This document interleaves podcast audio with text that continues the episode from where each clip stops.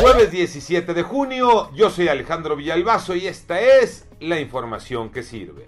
La línea 12 del metro, o por lo menos una trave, la hicieron con las patas y por eso se cayó.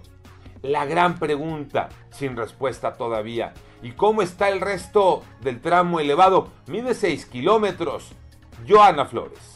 La empresa DNB confirmó lo que muchos sospechaban. La línea 12 del metro colapsó por fallas de origen, por deficiencias en el proceso constructivo durante la gestión del entonces jefe de gobierno Marcelo Ebrard. Ahora se deberá conformar un nuevo equipo técnico de expertos que en un mes tendrán que elaborar un nuevo plan para reforzar, rehabilitar y reparar la línea dorada.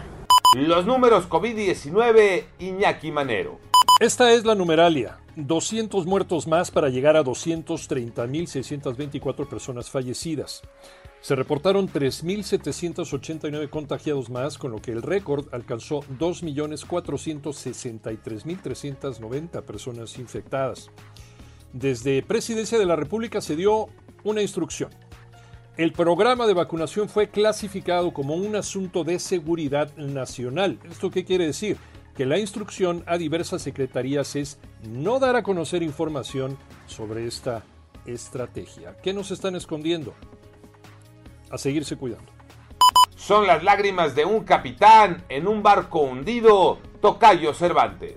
Así es, Tocayo. Triste. Emotiva la despedida de Sergio Ramos. Entre lágrimas, se va el capitán después de 16 temporadas jugando con la playera del Real Madrid, donde lo ganó todo, 22 títulos, dentro de ellos 4 de Champions League, además de haber disputado 671 partidos. Desde luego que se le va a extrañar, ha cerrado una gran etapa en su vida.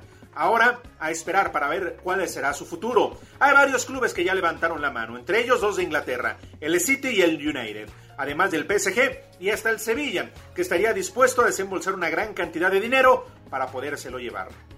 Ni modo, se acabó una gran época, una dinastía donde Sergio Ramos era el último.